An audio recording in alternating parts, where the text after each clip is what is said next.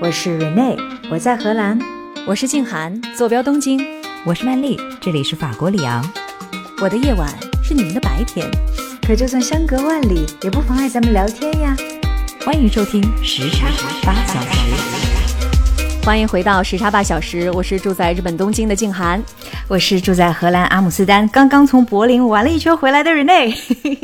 哇，瑞内跟我说他乐不思蜀了，他不想回阿姆斯特丹了，他就想搬去柏林了。对 四天已经把腿逛断了，是吧？已经完全很多博物馆。是的，从现代穿越回了古代，然后绕了一大圈，又回到了现代，然后又看了很多前卫的艺术。嗯，真的是非常的丰富圆满。我们今天谈的这个话题呢，待会儿瑞内就会用他去德国柏林这次经历当中看到的很多的一些啊，就非常鲜活的，然后作为这个事例跟大家分享。可能很多听友都看到这个新闻了，赫赫有名的英国的大英博物馆竟然丢失了两千多件文物，而且更要命的是，他们不知道去哪丢了什么，就是不知道去哪儿了，这是才叫丢了吗？对，但是丢了啥他也不知道。你说这个家他是怎？怎么看的呢？嗯，我们今天就会围绕着博物馆里的那些文物，究竟要不要回到他自己的所属国这样的一个核心的话题来聊一聊哈。那我们先来看看这个大英博物馆丢失呃物品的这个丑闻哈。这个新闻本身，我是看了一下它后续的一个新闻报道，就是说他不是有两千多件珍宝丢了吗？但是其中有一些已经开始追回了。另外呢，就是大英博物馆的一名涉事参与此事的工作人员已经被解雇了，而且呢，大英博物馆的馆长也说了，如果自己的后续人选已经到位的话，他就马上辞职。其实呢，他同时也承认了，在两年前，就是二零二一年的时候，就已经有人跟他们说过了，说你们的这个好像文物啊管理有点不善。嗯，他承认，其实当年他的这个调查处理就是不当的。嗯。那我们都知道，这个大英博物馆那是英国乃至全世界最负盛名的文化机构了，世界三大博物馆之一嘛，对吧？是的，他丢的这些物品，它的年代是从公元前十五世纪到公元十九世纪不等。大家听听啊，它这这个其实是非常的广的，而且呢是有很古老的文物的。那这些文物主要是用于学术和研究目的。也就是说，并没有展出在展馆里面的一部一些部分，对吧？对，博物馆方面，他们也积极的在和古董商社区的一些成员合作，找回来的物品可能是乌云当中的一线希望。所以我听他的这个话哈，应该是没有找回来太多。对，然后他说一线希望，而不是一道曙光。没有，没有曙光，只有一点点希望。对，而且他说，相信诚实的人会归还被盗物品，但是也承认其他人可能不会。嗨，我们来简单说一下大英博物馆，它是成立于一七五三年，你看历史悠久。现在呢，它一共是有八百万件藏品，但是截至到二零一九年，我们公众能看到的藏品只有八万件。你看，八百万件和八万件，那其余的呢，都在哪儿呢？百分之一是吗？对，其余的七百二十多万件哈，都放在仓库当中。嗯，而且大英博物馆的主席其实很坦白哈，奥斯本先生他说，并非所有的藏品都得到了适当的编目和登记。嗯，对，也就是说，有很多的藏品他们自己。既没有登记，也没有编目。这个了解没有登记藏品的人，他在移走藏品的时候就会有很大的优势。记录藏品，这难道不是大家觉得是理所应当的一个事儿吗？确实，这是一件挺有难度的事情。我不知道各位听友们有没有看到过，就是博物馆他们这些编目的这个是流程是什么样子的哈。但我确实曾经到过一个 archaeology 的，就是嗯考古的现场。我曾经有一次旅行的时候看到过，你知道他们。挖掘出来的残片，有的可能只有指甲壳这么点大小，嗯，对吧？所以在现场，他可能没有办法去做一个数字化的这样的一个边目，就扫描一下，然后给它加一个那种 bar tag 之类的，做不到这一点。那你在运输的途中，有一些就流走了，大件的还好，这种小件的就指甲盖大小的那种。它丢的可能性还蛮大的。当然了，我不是为大英博物馆开脱哈，因为我相信他这次丢掉的这两千多件藏品里面，应该也不是指甲壳大小的，而是有一部分是比较大的这个物件哈。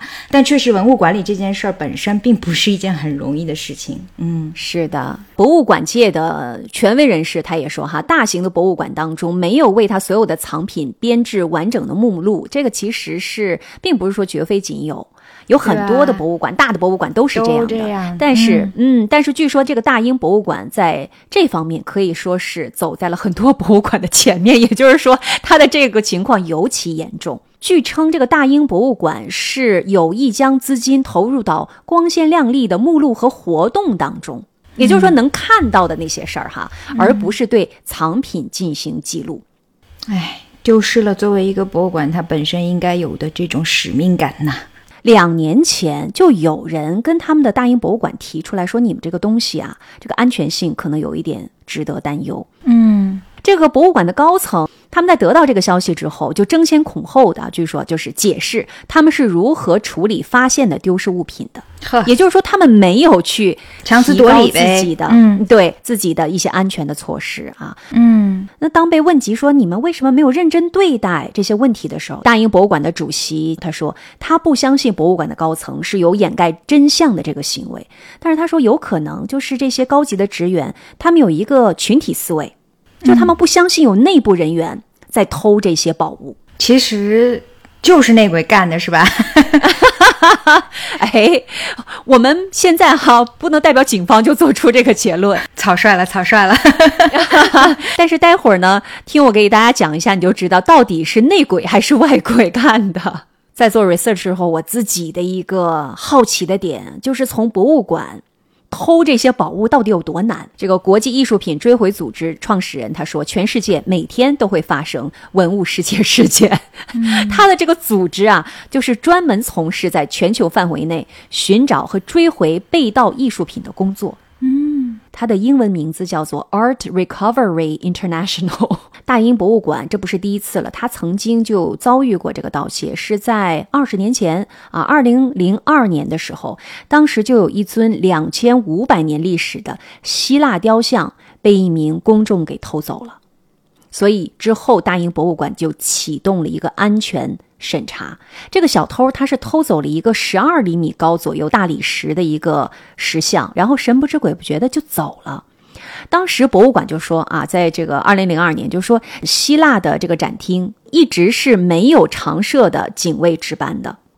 而且呢，他还曾经有一枚价值七十五万英镑的一个卡地亚戒指，就在他的文物藏品当中丢失了。后面呢，也用也投入了大量的资金去找，然后进行审查。天哪，这个是在干嘛呢？这些博物馆，因为 你看哈，我们现在，比如说我这次去德国，所有的博物馆里面，它第一条最重要的规定就是你进去的时候是不能够带背包的。你刚才所说的这个十二厘米的这样的一座小的雕塑。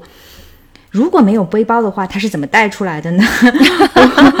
我觉得这个安保实在也太差了吧！你看，我们会想说这个博物馆的失窃案，可能就会联想到从玻璃柜儿当中翻出来那些物品哈。不可思议。但实际上，博物馆大部分的它那些珍宝都是关起门来存放的，只有极小部分是向我们公开展出的。所以呢，很多重点就是这个博物馆的安保的重点是放在了面向公众展示的这个安全措施上，而不是它存放的这个藏品上面。哦，所以你刚才说的这个十二厘米的这个雕塑，以及那面那枚卡地亚的戒指，都是不是在展品里面的是吗？它的这个希腊的雕像是被公众偷走的，嗯，但是这个卡地亚的戒指实际上是一直没有公开展出的。啊，内鬼干的。嗯，我看到一个权威人士哈，他的这个公司是负责管理全球博物馆的安全网络的。他说，如果你没有一个完整的库存清单，那么其他的一切所有的安全安全措施，比如说 camera 呀，或者是那些可以安放什么电子感应装置啊、闭路电视啊、什么刷卡记录，这些都没有什么太大的用处，因为有可能博物馆要过几个月或者几年时间才能意识到它的藏品丢失了。就有一 些博物馆是没有意识到自己的内部的盗窃事件，然后他就说他曾经看过什么样的情况呢？内部人员不仅拿走了文物，还修改了记录。哦，就是说，如果有人检查系统就会显示说这个物品是借出去的，或者是从来就没有藏过这个藏品，对，嗯，而且还有就是，据他所知，有的人呢是从箱子里取出物品之后，然后重新摆放，这样就不会让人一眼看出来少了什么东西，哦，就把那空给填了，等于是。对，对我们这些游客，包括对工作人员进行行李检查呀、金属探测、X 光检查，这个其实都是有的，包括也有什么内部的举报系统啊等等。但是他说，博物馆还是需要相关的一些资源来，就是调查这一类的报告的，因为安全问题其实和资金是息息相关的。我理解他的意思就是说，很多博物馆可能接到一些 report 之后，但是并没有相关的一些资金投入去深入的去调查。然后我们刚才不是提到了一个灵魂拷问，就是说在博物馆盗窃当中有多容易吗？那这个就涉及到它获利有多容易，转手出去。嗯，哎，对，要转手出去。那这个信誉良好的拍卖行是不会出售，他们知道说，哎，这个其实是偷来的这些物品，他们会怎么办呢？他们会留下保留那些物品。然后呢，但是有一些拍卖行，他就只想赚那个佣金嘛，还是会把它拍卖出去。那么。还有一种情况，就是那些价值巨额的物品，有的时候是以非常低的价格就出售的。啊，有一个例子，就是说在零五年的时候，一件价值三百万英镑的亨利·摩尔的雕像被盗了，然后警方后来追查到，它就被融化了，之后不到一千五百英镑，然后就给卖了。哇！他是按卖金子的这个 价格来卖的吗？我不知道他是按照什么来卖的，反正就是一千五百英镑就给卖了，而且还有黑市嘛。那这个黑市上交易的就会以很低的折扣把这个物品卖给藏家或者是交易商，他们也不会做任何的尽职调查，也根本不在乎嘛。嗯，所以刚才瑞内就在讲说这个是内鬼干的。我在看这段的时候，我就想，就咱们这些人是吧？就是就算是你偷出来了，你卖给谁呀？你怎么获利呀？对不对？我觉得打擦边球的这些 broker 应该也蛮多的。那咱们刚才讲了，就是大英博物馆它丢了这么多的这个文物哈，而且呢，我们也呃去探究了一下，就从博物馆偷这些宝贝到底有多难。然后瑞内也说了。说这个大部分可能都是内鬼干的。发生了这个新闻之后，中国的社交平台上也是有一定的声音的，就是说你这个博物馆，你有很多我们中国的文物啊，然后你并没有好好的保存，你是别再把我们中国文物给丢了。嗯，从这个社交平台，然后包括这个环球时报都要求大英博物馆要免费归还所有的。中国文物，嗯，然后这个 BBC 呢，就是还联系了大英博物馆，说你这个有没有看到就中国网民们的呼吁啊？你们有没有一些评论呢？但据说尚未收到任何的回复。欧美这边的博物馆一般都采取这种不回应的态度的。嗯，环球时报当时就写的说，说这个次的丑闻暴露出来，大英博物馆在文物管理和安全方面是存在漏洞的嘛？那么在大英博物馆里面有多少中国文物呢？我看了一下哈。根据大英博物馆的网站的资料，它是收藏了从新石器时代到现在大约两万三千件中国文物。嗯，包括什么绘画呀、版画、玉器啊、青铜器、陶瓷，就是等等，有很多大量的珍贵的藏品。嗯，其实这个要求大英博物馆归还文物的这个呼声，并不仅仅局限于中国。比如说，希腊政府一直就要求大英博物馆要把他们希腊的，呃，这个帕台农神庙的那块大理石的浮雕，就他们当年给抠下来那块，就要归还嘛。然后这一次不是他们这个文物丢失了之后，然后希腊政府就再一次发出呼吁说：“你这。”这回你得赶紧还给我们了。你看这次，对吧？你就证明了我们这个是公正的一个要求。另外就是还有尼日利亚他们的官员也呼吁大英博物馆，说你们当年把我们的这个从贝宁王国，就现在尼日利亚境内的拿走的贝宁的青铜器，说你这个也得还给我们。嗯，可是大英博物馆呢，就是说这个其他国家呀，应该团结起来帮我们找回这些文物，而不是试图在这个时候占我们的便宜。但是其实，除了大英博物馆之外，还有世界上有很多的一些博物馆，好像都面临着同样的境遇。瑞内，你也是有这方面的一些发现吧？对啊，尤其是这一次我去到柏林，专程去看的就是这个 Pergamon Museum，就是帕加马博物馆。为什么会选在这个时间去看呢？因为这个博物馆将来，呃，在十月份的时候就会闭馆，差不多几年的时间，就为了修复里面的文物。所以我是希望就是在闭馆之前一定要去看一下它。那这个帕加马呢，它其实这个博物馆的定名就是一座位于安纳托利亚古国的一处城邦，而安纳托利亚呢，也就是今天土耳其的古名。当时的时间呢，是在公元前二世纪的中叶，在亚历山大大帝东征之后呢，整个地中海地区就进入了所谓的希腊化的时代，而帕加马呢，就在一番群雄割据的这个大战之后呢，就成独立成为了一个强盛的国家。那一个半世纪以前呢，也就是在一八七八年的时候，当时经济社会很发达的德国就派出了一个考古的团队，开始在这个地中海的地区进行了一个大规模的考古挖掘。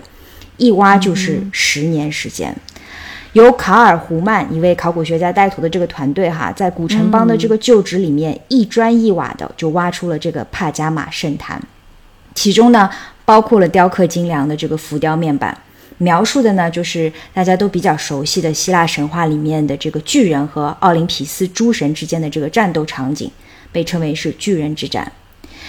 据考证呢，这整个祭坛是由希腊国王欧梅尼斯二世在公元前二世纪建立的。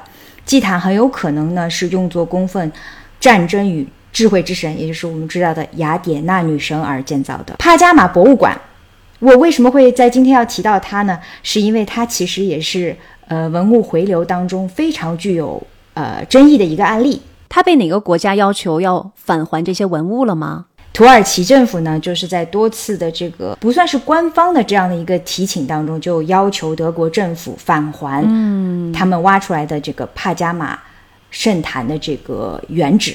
为什么这个原址这么重要呢？因为其实当年德国人挖出来以后，他是把所有的这一些残片全部都运回了德国柏林，然后呢，在整个博物馆里面修复重建起了他这个圣坛的全貌。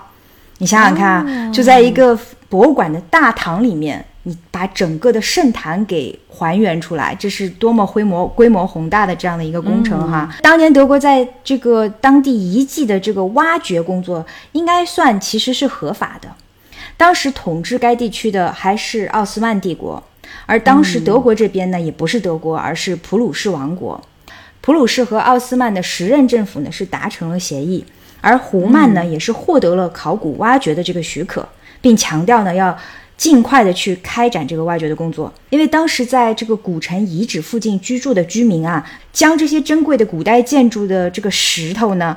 搬回家去造新房子用了，而这些建筑的整体其实大部分是大理石制的嘛，就很珍贵的这个材质都是，甚至有呃把这些大理石烧成了石灰之后运回家来做新的建筑工地。当地人还觉得自己。挺环保的是吧？recycle 了都，这个就不知道了嘛。但是这个期间呢，就胡曼当时是说我要拯救这些文物，对吧？嗯，在这整个差不多有近十年的这个挖掘期间里面呢。呃，胡曼其实是以修复文物的这个名义，安排将一些祭坛的门楣上面的这个浮雕的残片呢，就渐渐的运回到了柏林，跟当时奥斯曼帝国达成的这个协议，允许他们将这个遗物就带回到柏林。但是这个运送的规模之大，就让它的合法性受到了很大的质疑。整个建筑宽有三十五点六米，纵深呢是三十四点二米，大家想象一下啊，有大约五层楼的这个高度。仅祭坛前面的楼梯就有近二十米的宽度，宏伟吧？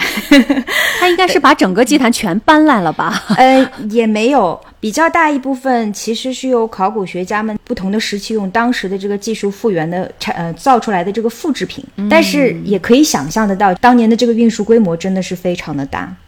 那柏林方面呢是这么说的，他说。我们并不是不了解，如果将一件这么伟大的文物的残件从原址移走，并且呢把它运到一个我们再也无法为它提供原先创作时的光照的环境里面，也无法让它充分的展现它艺术效果的地方，这将意味着什么？但是呢，我们确实把它们从日益严重的破坏以及那些盗食者的掠夺当中呢拯救了出来。嗯。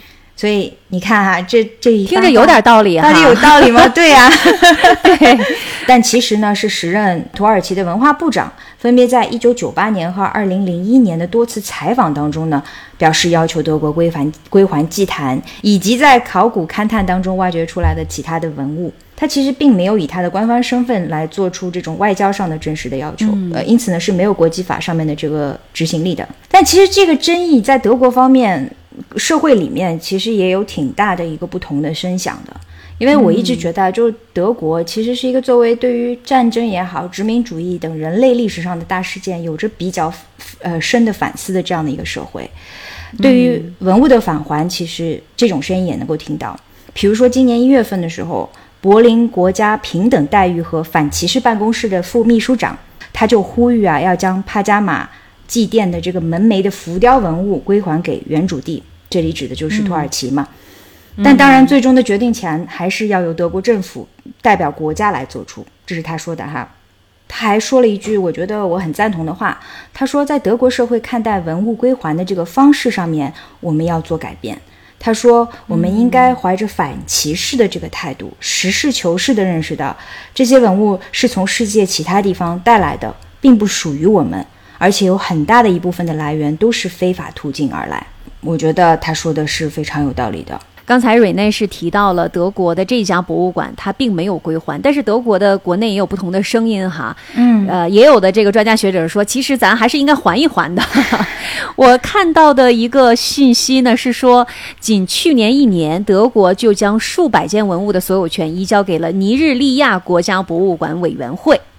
所以说，在德国，他们也还是有一些相应的归还。可能面对不同的国家，面对不同的文物，他们的态度可能也未必是完全一致的哈。嗯，包括这个柏林工业大学的他们的艺术史的教授也表示说，现在我们的竞争是什么呢？关于这个博物馆界的这个竞争是什么呢？就成为第一个把这些东西送回去的人，就看谁送得快哈。啊，所以有一些人是不送的，有一些国家，比如说像大英博物馆，就是盯死，他们肯定是不还的。但是呢，我也。看到很多的一些，举几个例子哈，比如说牛津大学，他们的这个博物馆也是一座百科全书式的博物馆，他们是收藏了世界各地的五十多万件藏品。就牛津大学，人家大学博物馆哈，就这么厉害。嗯，那这几年呢，他已经归还了澳大利亚原住民的这个遗骸呀，而且正在和非洲、亚洲和其他地区的这些团体商讨归还的事宜。呃，他的这个馆长就说，这才是我们的这些博物馆的这个关系真正开始的时候。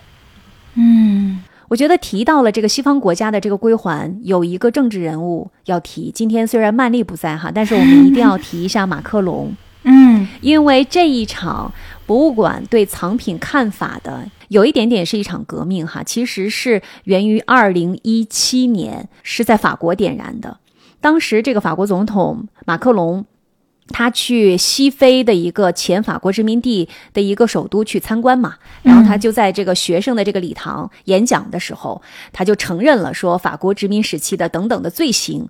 接着这个演讲出现了一个意想不到的转折，他就对这个听众说：“我不能接受几个非洲国家的大部分的文化遗产还留在法国。” 他说：“这虽然是有历史原因的，但是没有有效、持久和无条件的理由。”所以在五年之内，我希望有条件的让非洲的遗产暂时或者永久的回归非洲。所以他的这个演讲之后，他就要求呃这个法国的学者编一份关于法国殖民时期藏品的报告。就说我们到底殖民的时候都抢了抢了一些什么？我是这么理解的。而且呢，他还要求法国归还二十世纪初派往非洲的科学探险队为法国博物馆收集的物品时获得的那些文物。而且我发现这个。这个法国总统马克龙他归还的这些藏品，并不是只是归还那些这个什么非重要的、非珍惜的呀，然后无骚痛痒的，就是缓一缓。他真的是会把一些博物馆的核心藏品去还给对方。比如说，他在两年前，然后他就还了法国士兵在一八九二年在洗劫当时是一个西非的王国哈，就是位于现在的贝宁两个什么王座啊、宫殿的大门呐，还有其他。他的王权的象征啊，这都是他们的那个博物馆的核心的藏品，然后就还给人家了。嗯，说过了西方博物馆的归还，那其实因为我在日本嘛，我也要提一下这个我找到的关于日本的纵容和归还史。怎么说纵容呢？其实，日本和英国长期以来的一个非法买卖外国文化财产方面，一直是有不良的记录的。领先者，对，而且他们这个打击的力度也不够。呃，但是呢，二零零二年的时候，日本批准了一项禁止非法贩卖什么雕像、绘画、手稿、书籍，就是具有历史和考古价值的这个物品。它这是一个重要的国际公约。嗯，联合国教科文组织有一个公约，它叫做《关于禁止和防止非法进出口文化财产和非法转让其所有权的方法的公约》。这个是在一九七零年通过的哈，其实也是离我们现在比较近的。这个你听这个这么长的名字就知道，它肯定是保护这些文化财产不要遭到什么盗窃呀，或者非法的出口啊，或者不当的转让嘛。但是日本是。等了三十年啊，终于加入了这个条约了。在这个法律通过了之后，日本其实还是有一些行动的。比如说，对于韩国，韩国你们知道他是很会哭的一个孩子啊，他在十年前就积极的采取各种各样的措施来恢复他的文化瑰宝。然后他们的政府是成立了一个特别工作组，向全球二十个国家的七千六百多件文物，就说你们这些文物都得归还给我们。在日本就三万四千多件。美国还有一万八千多件，特别主要就跟日本和美国谈。那后来呢，韩国就和日本签署了一个安排归还的这个历史文献的一个协议，所以日本就说好，那我们把一九一零年到四五年的啊，我们这个日本殖民统治期间抢的那些韩国皇家的书籍啊，一千两百多多本儿啊，我们还给你。但是日本的官员也说，其实就感情而言。是可以感同身受的，就希望他们自己的国家的文物可以回流，但是政府管辖的范围是有限度的。如果是在私人手中的物品和藏品，政府是没有这样的控制权的。刚才我们举了一些例子哈，就发现其实在全球都是一直都是有这样的呼声的，呃，要求这些。好像主要是西方的这些比较大的博物馆要归还他们的这个归属国的这些文物，特别是那些非法获取的这些文物。但是好像似乎在这个博物馆界也会有不同的声音，这个其实也是我自己的一个疑问哈。文物它是有文化性的归属的，但是它是不是一定就归属于某个国家呢？就是文物它是全世界的遗产，还是隶属于它的？出产地呢？我相信可能不同的人会有不同的观点。那瑞内，你的观点是什么？嗯，我的个人的一点浅显的观点，我觉得对文物的这个它的归属啊，讨论还是以文物保护的这个 角度来看比较比较好。嗯，从这一点上来讲呢，我觉得。呃，文物是属于人类共同体的。嗯，呃，当然了，对于文物的这个保护，肯定是有不同的维度和角度来探讨的。嗯，嗯，我只是认为，就在我浅显的看来，我认为，嗯，最重要的优先级是要给到文物保本身的保护。呃，因为这个其实是人类文明的遗迹嘛。人类文明历史的这个发展，虽然不是同质的，不同的种族啊，不同的文化呀，但它更多的其实。能够看到的是不同文化之间的这种交融，而不是分裂。所以，文物的留存和保护还是以放在人类共同体的这个角度来看更好一些。嗯，这个观点我可以一定程度的理解。其实，你看现在的，比如说像大英博物馆，它就是那种百科全书式的那种博物馆。嗯，你到那儿去一个下午。你就会感觉说，它就是那种跨越了现代边界的，然后汇集了来自于不同文化、不同时期、不同地方的那些艺术品和文物，对，对吧？然后你就感觉说，哇，这就是人类两百万年的一个共同的努力的成果汇聚一堂啊！就是我我去了大英博物馆，我就觉得哇，I'm so proud。这这儿就是一个什么公元前一百九十六年的一个什么石碑。嗯，然后再往前走几步，可能你就是一个什么大理石的浮雕长廊等等，我就感觉说哇，这个人类的文化何其璀璨呐！对呀，你到了那边，你感慨的是人类整个的文明的这个严格，而且人是走动的、流动的嘛。就原先生活在这个地方的人，可能在现代已经不生活在原来的地方了。那这种跟他相。跟当时的文明相呃紧密结合的这些文物的产生，它到底是属于那个地理位置呢，还是属于那些已经移走的人们呢？或者说某一些民族可能它已经不存在了，某一个文化它可能也灭绝了？那你要怎么样去看待这个问题呢？所以我觉得从这个大的环境方向上来讲，我更认同的是，嗯，把它看成是人类共同体的这样的一个产物，嗯。但另外的还有它一个非常。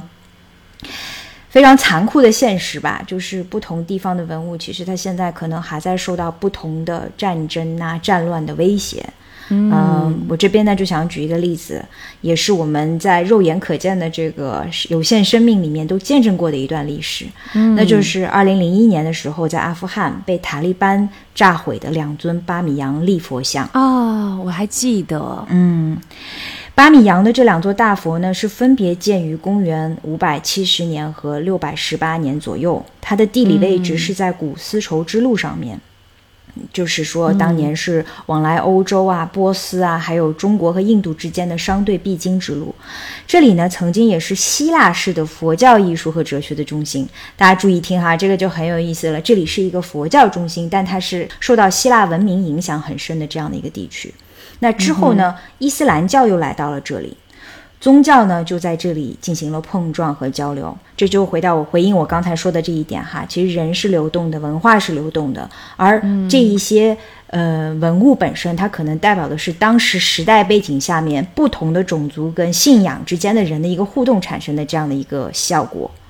可是很可惜的就是，最后在塔利班领导人的一状灭佛令之下。分别呢就把高达三十八米和五十五米的大佛顷刻之间炸毁。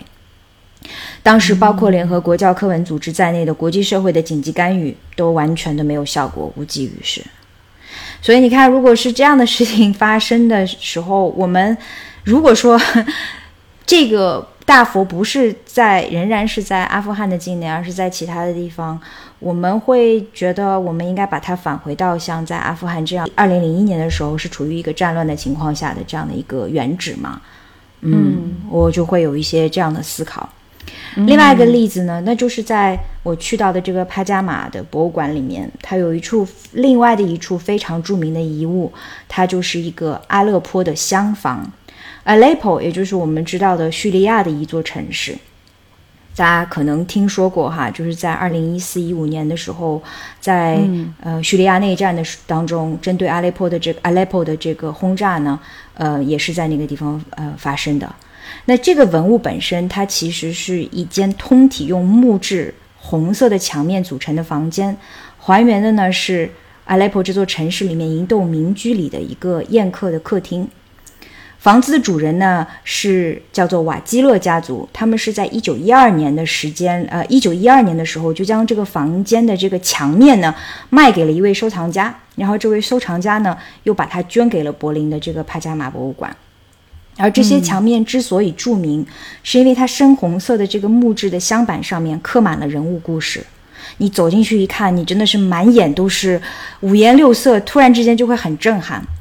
而最有意思的是什么呢？就是它描绘的场景又是一个跨宗教的故事，它里面有圣经里面的圣母玛利亚的故事，同时呢也有伊斯兰先伊斯兰教先知的故事。而这些版画呢是由一位来自于波斯的艺术家自在一六零三年的时候刻制完成的，也反映了当时整个的叙利亚社会宗教开明、文化融合的一个很好的缩影。可是很遗憾的就是，这个房子已经在二零一四一五年的时候，那一个轰炸对于 Aleppo 的轰炸当中，就完全的被炸毁了。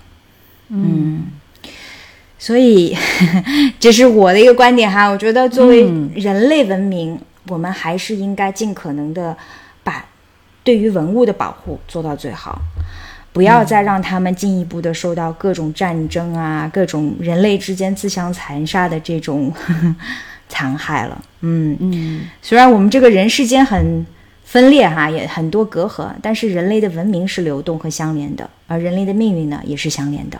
好，我们听到了哈，这是瑞内的观点，其实代表了很多，就是站在啊，我们的这个文物其实是人类的共同遗产的这个角度。那我今天呢，其实也要化身为另外的一方的观点，说一下反方的观点。当然，这个反方观点要先声明，不是我个人的观点。嗯啊，就是反方，当然他的这个主要的观点就是说，这些文物应该返还，因为其实很多年，这个西方的很多的博物馆都被认为是在文化上是开放的，特别是它的多样性和这个就是国际理解嘛，互相的这种理解嘛，understanding 嘛。但是近几年来，的确有很多年轻的，特别是年轻的进步的，就是比较 liberal 偏左一点的哈，他们就是很反对博物馆，就认为这个博物馆当中的展品，尤其是那些被掠夺的展品，是应该归还给它的原主国的。你比如说，他们就这个举例子了，纽约的大都会博物馆呢，Getty Museum 呀、柏林的洪堡大学的博物馆，这些大大型的哈，都是超大型的博物馆，他们都把在侵略战争啊，或者是因为盗窃或欺诈其他别的国家的珍贵的遗产锁了起来。这个反方的观点说了，在法律上，小偷是不能保留自己的不义之财的，无论这些财物是多久以前被盗的，也无论小偷对于这些财物进行了多少改良和保护，对吧？那么过去很多的文化财产都是从现在的独立国家被非法掠夺的，所以他们应该被送回他们的原产地，送回对他们最有意义的人的手中。嗯，静涵，这个观点我是完全同意的。其实。因为这些文物的由来，它往往都是伴随着这些战争侵略，或者即使是没有杀戮，仍然是带有掠夺和冲突这种性质的嘛。它本质上是这样子。我们必须正视，并且呢，不能忘记文物的流动，它伴随的，它背后伴随的，往往就是人类历史上最残忍的这个战乱和杀戮。嗯，而我们能做的，其实应该在现实尽力的去尽全力的去避免战争掠夺的再次发生。文物是不是要还归还给原主国？就你说的第二个，就是结论的那个部分哈。我的想法就是，那还是其实要就事论事，具体问题具体分析的。为什么这么说呢？就是如果有一些国家，他们现在就像你刚才提到了，很多国家主动的要求返还这些文物，我觉得这个就很好，这个是没有任何的问题的，而且是皆大欢喜的。尤其是这些曾经的帝国主义殖民时代获得的文物啊，或者是个人收藏者，就是他们出于一种良心发现嘛，这能这么说吗？或者说一种思想的变化，我觉得他们要返还本身是没有问题的。嗯。那我接着说完这个反方的观点哈。好，那反方呢就会经常把一个例子拿出来，也就是大英博物馆当中的，就是大英，对，大英博物馆当中的这个雅典当年的他们的这个大理石嘛，赫赫有名的埃尔金勋爵从帕台农神庙上不是把那个雕像给抠下来了吗？说他从来当年就从来没有想过要付钱，而且他也知道当时占领雅典的那是奥斯曼人嘛，是绝对不会卖的。所以呢，他就大肆的贿赂了当地官员，就让他们睁一眼闭一眼嘛。然后他的工人就把这个雕像从神庙上给扯了下来，就给抠了下来。但现在呢，这个大英博物馆就说他的行为是合法的，拒绝让这个古代世界上最伟大的现存奇迹的两半雕像在新的雅典卫城博物馆重新合二为一。嗯，而且这个雅典卫城博物馆正是欣赏这个奇迹的最佳场所。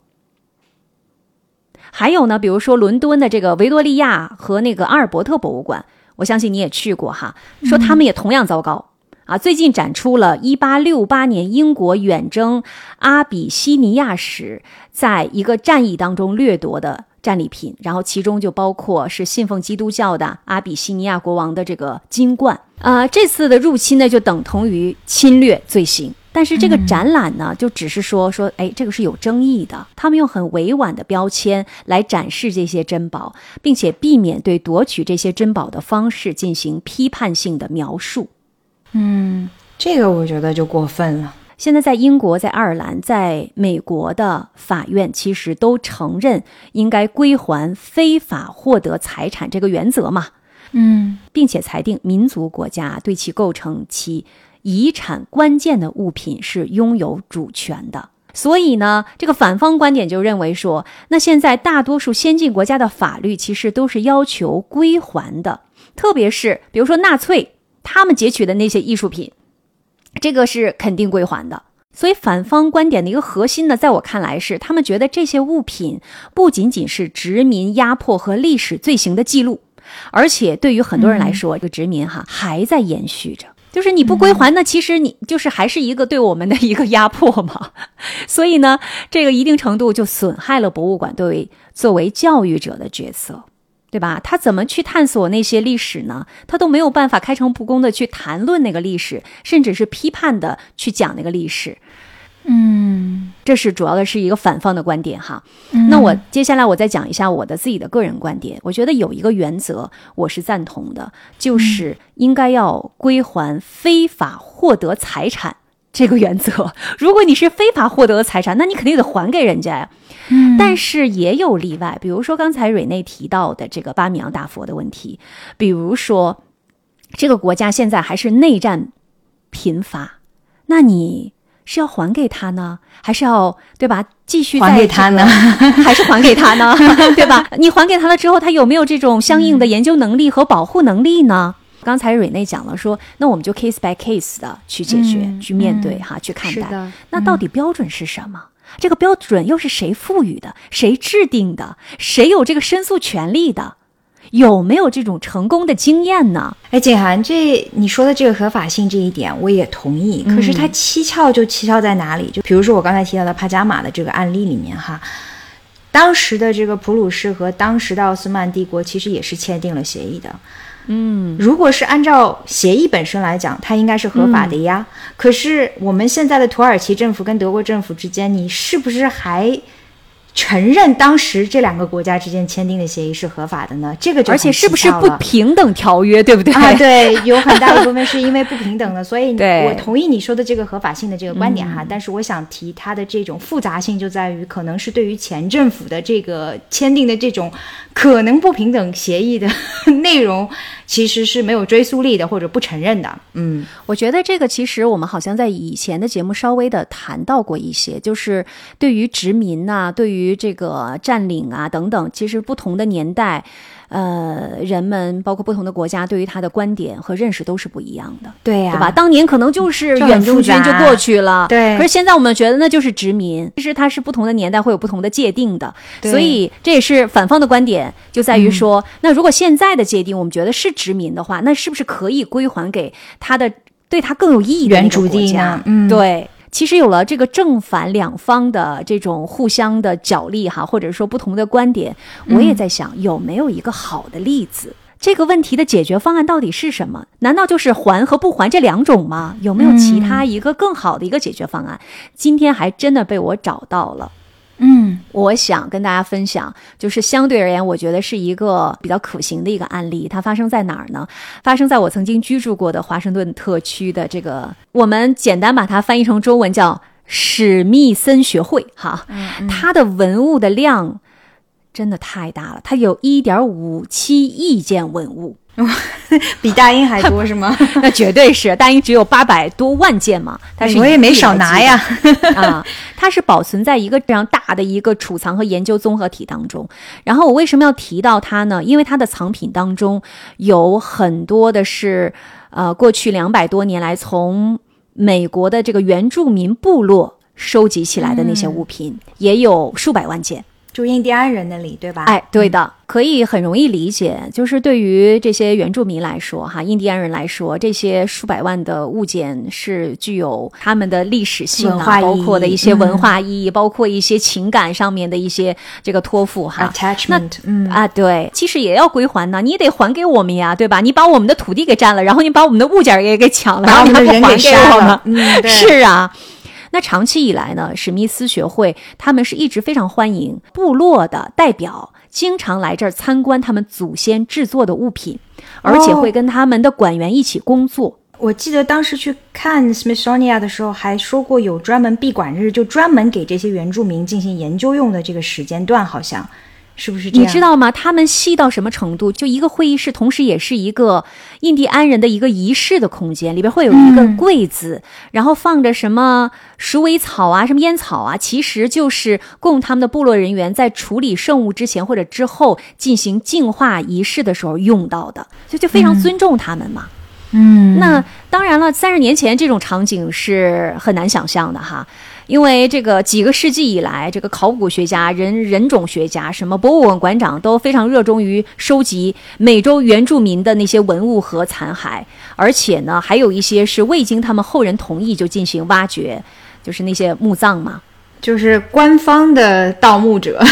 是的，可以说就是在收藏这些物品的时候，收藏者是并没有把原住民当作人来看待的。嗯啊，就是他们觉得这就是资源嘛，就把人类的残骸和什么陶器可能就放在一块儿来保存。嗯，所以在二十世纪，也就是说一九七几年和八几年的时候，那美国原住民他们其实活动能力也是非常强的，所以他们就有这个 lobby，然后就立法，就要求博物馆要交出来，你得把我们祖先的这些遗物和圣物都得交出来啊。嗯，但是当时很多博物馆进行了非常强硬的反击，这是因为当年这个人类学家和考古学家担心说，如果我们就放弃了，就把这些他们的这些人类的这个残骸收藏就还回去了，那这个给我们科学研究带来无法挽回的损失啊，对吧？我们以前的这些什么史前的历史研究，我们怎么办呢？对吧？而且你这些部落怎么来妥善的保管文物呢？这个也没有办法吗？你会不会传统仪式你就毁坏这些文物呢？或者是你就是把我们的博物馆掏空了，然后从中牟利呢？啊，当时是博物馆和部落之间是存在着相当大的敌意的。啊，其实我们今天也可以看得出来，所有的要求要归还的这种想法都会受到很多的抵制。呃，但是呢，在一九八九年的时候，美国国会就通过了一个《美国印第安人国家博物馆法》，然后第二年又通过了一个《美国原住民墓葬保护与归还法》，就是这些法律就规定了说，你这个所有的大小博物馆，你必须你有责任和部落制定合作的遣返程序，就是所有原来这些部落没有的权利，现在都承认了。那他们现在是怎么做的呢？部落同意共同的管理他们，也就是说，这些藏品其实没有离开过博物馆。嗯，好像说归还就是一个物品的一个转移，但是实际上归还很多的时候是一个控制权的转移。比如说，他们现在还在这个史密斯博物馆里面，什么柜子上有通风口，是吧？这个因为这个部落就说，你这个柜子里的这些物品是需要呼吸的，因为那些物品都是一些精灵啊。对吧？你不能没有通风口是不行的呀！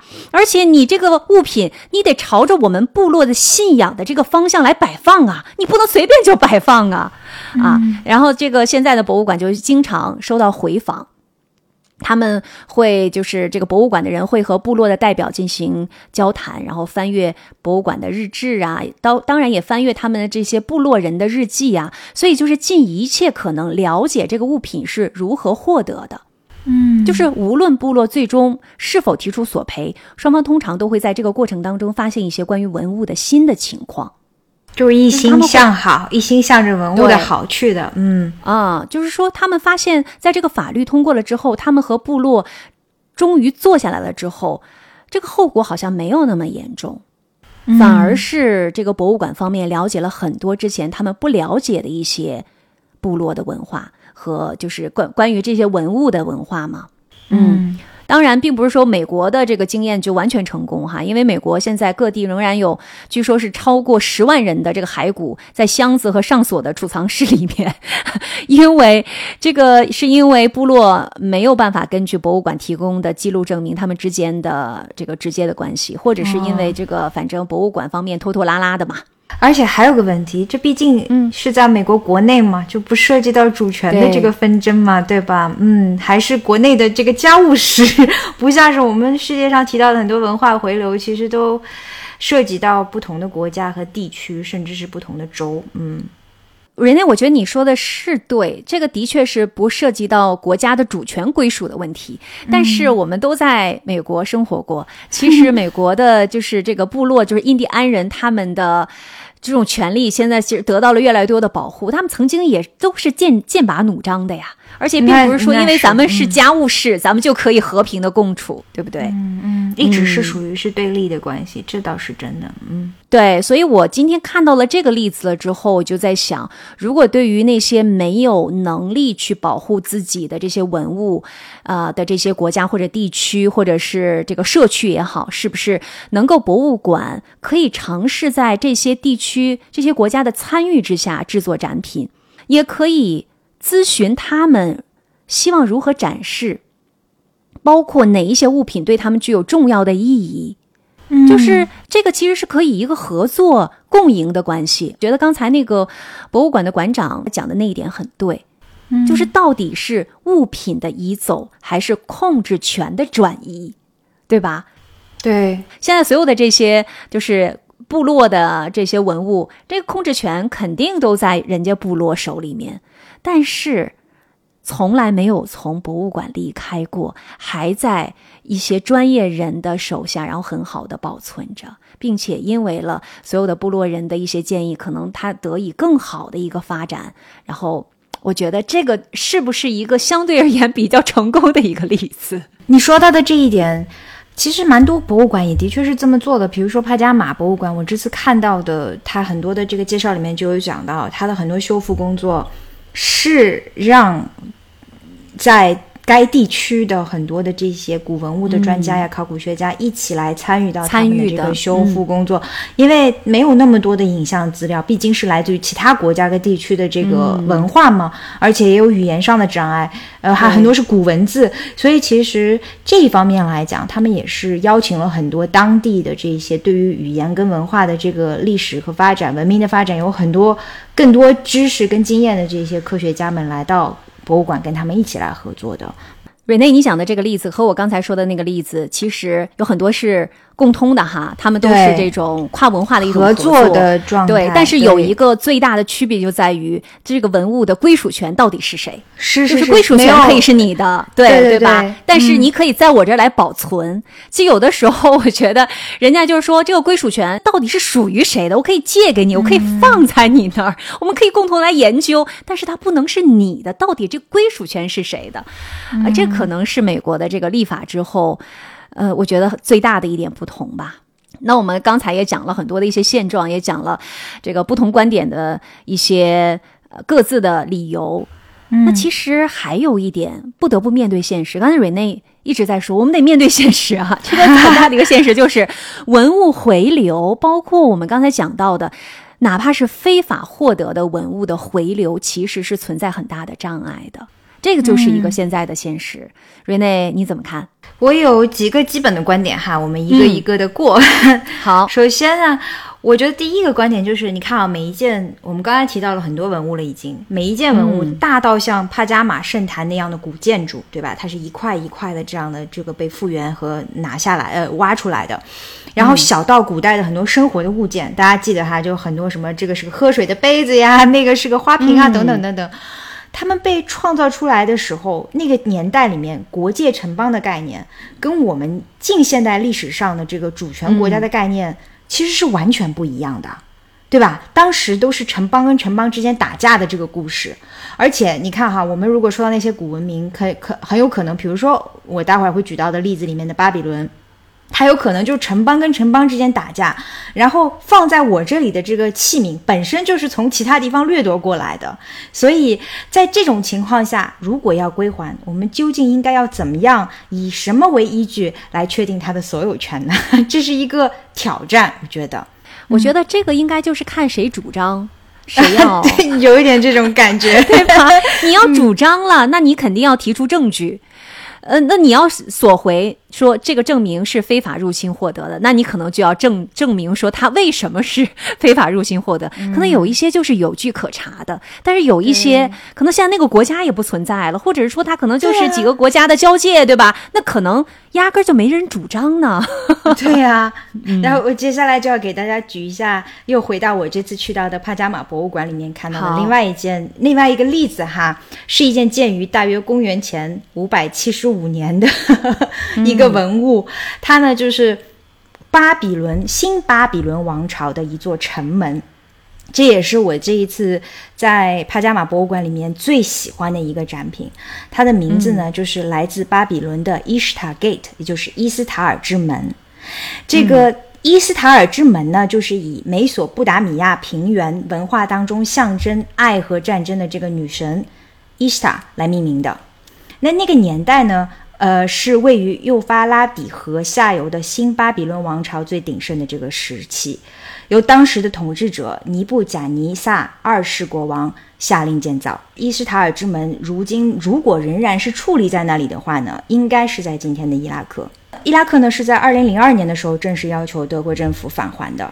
当时我们知道伊拉克战争还没有开始，那德国呢和帕加马博物馆都没有完全的去回应他们的要求，就是基本上就是忽略为应答了。那。同样的问题就是关于把这个伊斯塔尔门带回德国，当年到底是不是一个合法的行为呢？同样的，也是在普鲁士国王的这个统治之下，和奥斯曼帝国的这个苏丹之间呢，当年就是关于在，嗯，巴比伦的这个古古遗址这边挖掘呢，也是达成了这个文物分割的秘密协议的，并且呢，在奥斯曼帝国解体之后，德国与当时受到英法管辖和统治的这个伊拉克和叙利亚文物当局。都进行了进一步的这样的一个谈判，但是在今天的这个政治环境之下，当时的这所谓的收购行为都是受到了这个道德的审查的。嗯，批评者呢也是认为说这些协议呢，就像刚才我们提到的一样，是在绝对的这个政治失衡的关系里面达成的，所以效力不应该承认。可是公元前六世纪的这个巴比伦人，其实并不只是今天的伊拉克人。它其实是不同城邦的人口的混合，比如说有亚述人，有苏美尔人，而这些人后来都流向了美索不达米亚平原的不同的地方，比如说在今天的叙利亚呀，在今天的土耳其啊，甚至还有一部分的伊朗跟科威特。那以他们文明而创造出来的这个建筑，是否只有伊拉克可以主张这个权利呢？文物的归属到底是以地理位置来决定呢，还是以它背后的这个文明产生它的这个文明来作为标准呢？嗯，这是我其实在思考的一个问题。科学家们说啊，就伊斯塔尔之门的这个修复工作，至今仍然仍然是人类考古历史上面难度最大的这个工程。嗯，我们要怎么把这么大的一扇城门运回到伊拉克呢？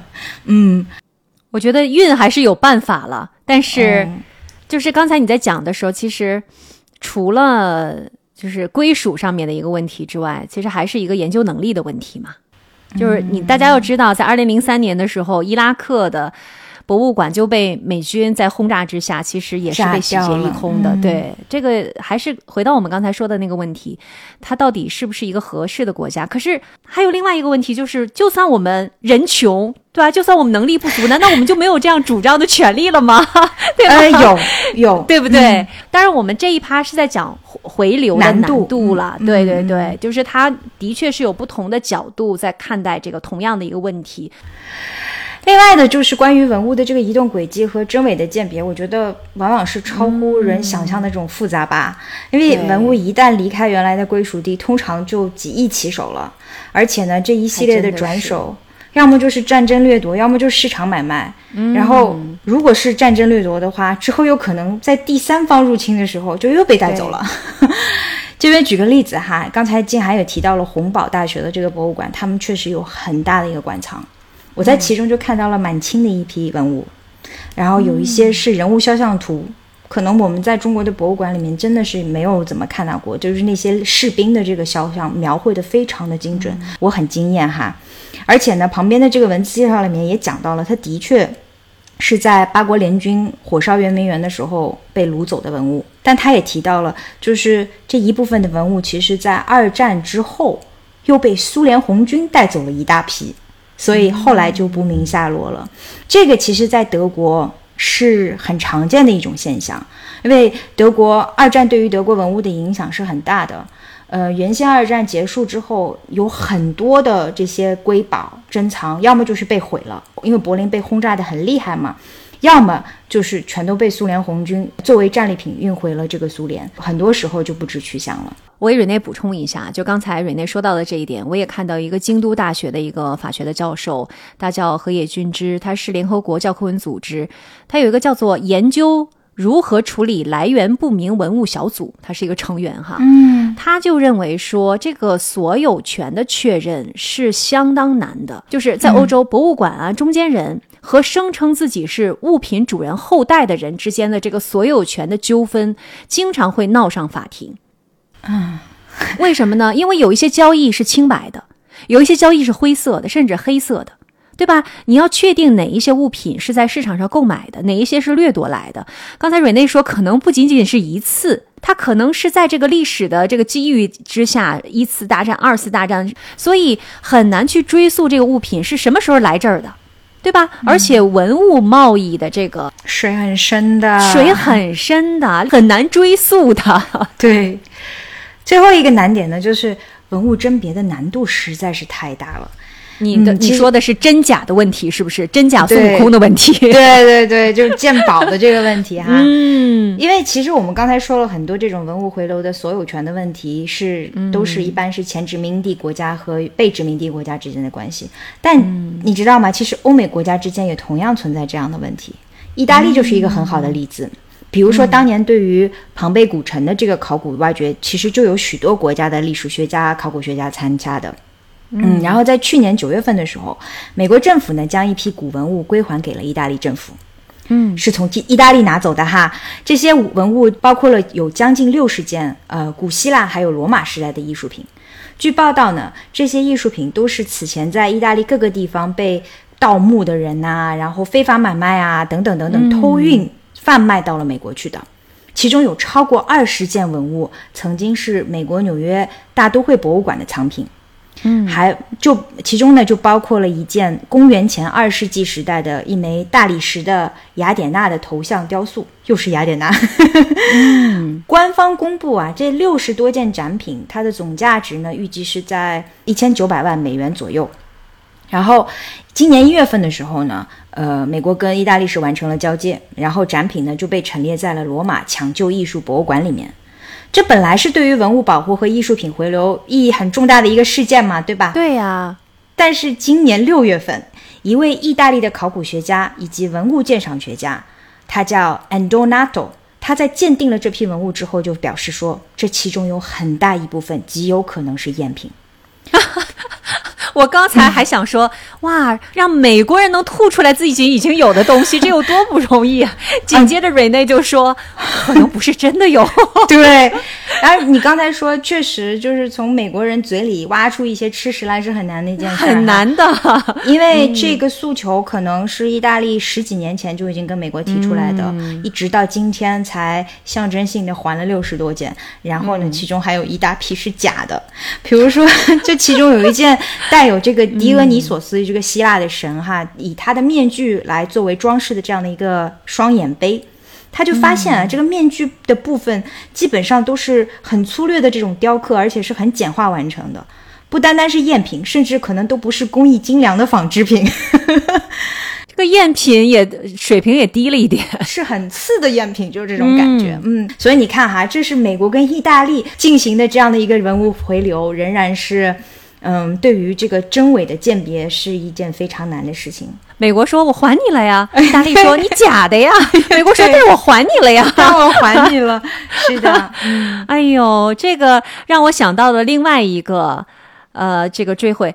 刚才瑞内讲的哈，其实就让我想到了另外一个文物回流的障碍，其实就是黑市。有很多的一些私人的藏家，他拿到了这些呃文物之后，他可能就觉得说这是我自己的呀，嗯，对吧？他不会认为说这些藏品是我们人类共同拥有的文化财产，对吧？可能他也会说，我也是人类的一部分呢。对呀，对吧？而且我会很好的保护它呀。政府是很难强迫私人归还这些物品的，而且你怎么去追查？一旦到了黑市之后，你怎么去追查这些文物的最终的去向呢？我觉得这个难度其实是相当之大的。所以，比如说这两千件的，就是大英博物馆的，我们替人家操操心哈。可能个别的考古学家对他们的最终去向会知道了解一些，但是你想要追回来，我觉得那是难如登天，对吧？你可能知道在哪儿，但是已经一旦进入黑市流通了，已经到了买家手里了，你怎么追回呢？再说你没有任何的书目，对呀，你都没有 tag 说这个东西本来是属于大英博物馆出去的，嗯。对，好，今天我们从大英博物馆丢失了两千多件这个藏品开始聊起，然后我们聊到了文物到底是不是归属于某一个国家，它到底是全世界的遗产，还是隶属于它的这个出产地？包括也讲到了文物回流的障碍在哪里。我是感觉聊得非常的开心，是稍微有一点点可惜，因为你看哈，代表。法国的这个曼丽不在，不然的话，他可能会有很多的故事，关于什么奥赛博物馆啊、卢浮宫啊，也都可以给我们送上哈。对我好像记得曼丽曾经说过，这个卢浮宫里边的很多一些文物，也是被其他的一些国家就是强烈要求要 归还，好像也有这样的情况在。就比如说哈姆拉比的那块这个法律石，对不对？那不就是也是伊拉克来自于美索不达米亚平原的吗？我觉得今天我们其实是有阐述双方的观点了，啊，这也是一个开放性的，不做任何结论的一个讨论哈。我相信我们的听友听完我们今天的节目之后，应该会有自己的一个观点啊。而且无论是一个什么样的观点，我觉得我们其实最关心的还是那些我们人类的曾经的引以为傲的那些文化的瑰宝。可以以什么样的方式，然后延续下去，然后又以什么样的方式，然后代代相传？他们对于人类历史的意义要远远大过于每一个个体吧。嗯，好，那我们这期的节目就是这样了，非常感谢各位的收听。如果你喜欢我们的节目，就。现在马上啊，按下订阅键，这样每一周四的时候，我们在更新的时候，你就会收到系统的通知。另外呢，也欢迎大家加入我们的无时差听友群。那加入的方式非常的简单，就是大家到我们的介绍当中呢，会找到一个微信号。那你加这个微信号，我们的小助理就会把你拉到我们的群里来了。而收听节目的听众呢，也欢迎大家在各大平台给我们留言，还有给我们打分哈，就是给我们一些。实质上的支持也是对，也是非常非常重要的。每一次都给我们一些新的内容，也是我们继续创作的这个很大的一个动力。嗯，对，也欢迎我们的听友把我们的节目哈都转发给你的小伙伴们，因为我相信你喜欢我们的节目，喜欢你的那些小伙伴也会喜欢我们的节目。好，我们这期节目就聊到这里。我是住在日本东京的静涵，我是住在荷兰阿姆斯特丹的 Rene，我们下一期再见，拜拜。拜拜。